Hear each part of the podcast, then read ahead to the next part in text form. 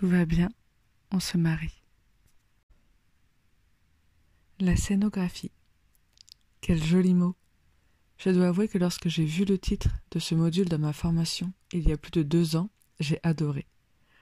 Il veut dire tellement plus que le simple mot décoration.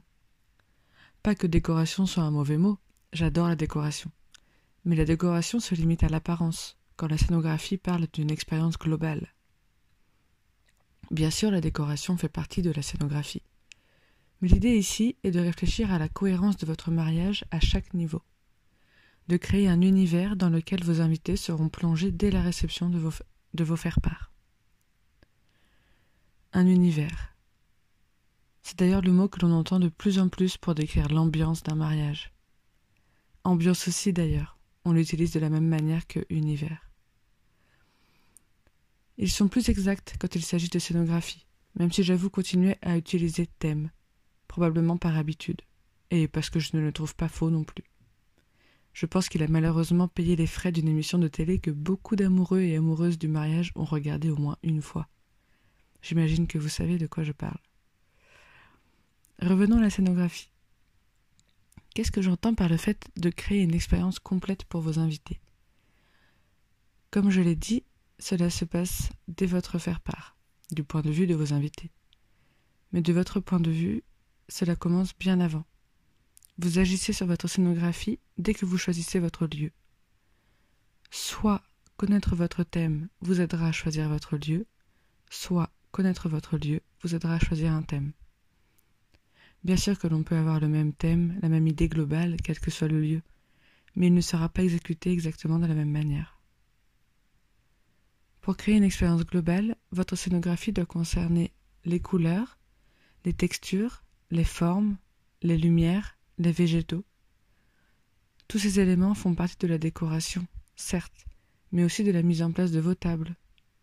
Rondes, carrées, rectangulaires, en longues tables d'hôtes, en petits îlots.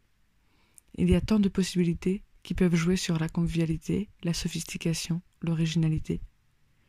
Tout dépend de ce que vous voulez transmettre, des émotions que vous voulez faire ressentir. En parlant d'émotions, il y a deux postes auxquels on ne pense pas du tout quand on cherche le thème de notre mariage.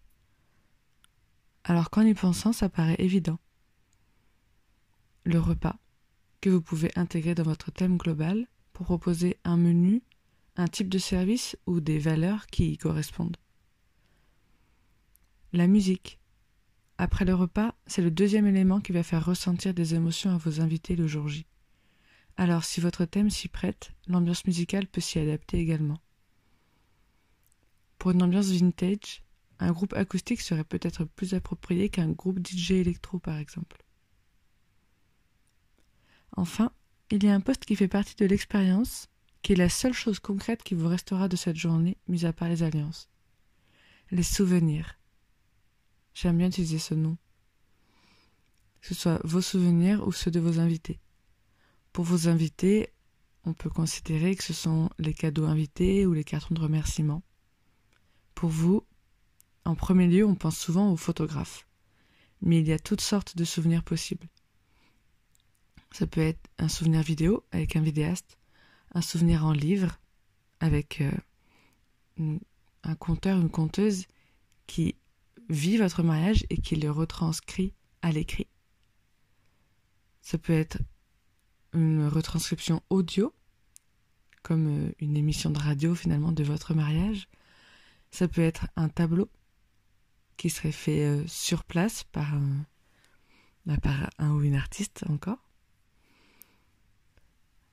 Vous pouvez avoir autant de types de souvenirs que vous voulez. Vous pouvez en avoir un seul ou en cumuler plusieurs il n'y a pas de règle. Dans tous les cas, une fois que vous aurez choisi le ou les souvenirs que vous voulez, il faudra choisir les prestataires qui marchent avec votre thème. J'en parlerai plus en détail dans un autre épisode, mais pour les photographes par exemple, il existe plusieurs styles de photos, de traitement de l'image qui colleront plus ou moins bien avec votre thème.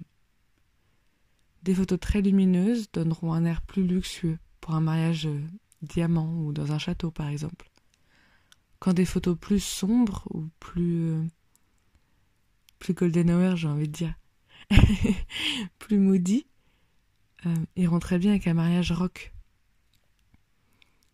C'est tout ça la scénographie. Chaque détail fait partie de l'expérience.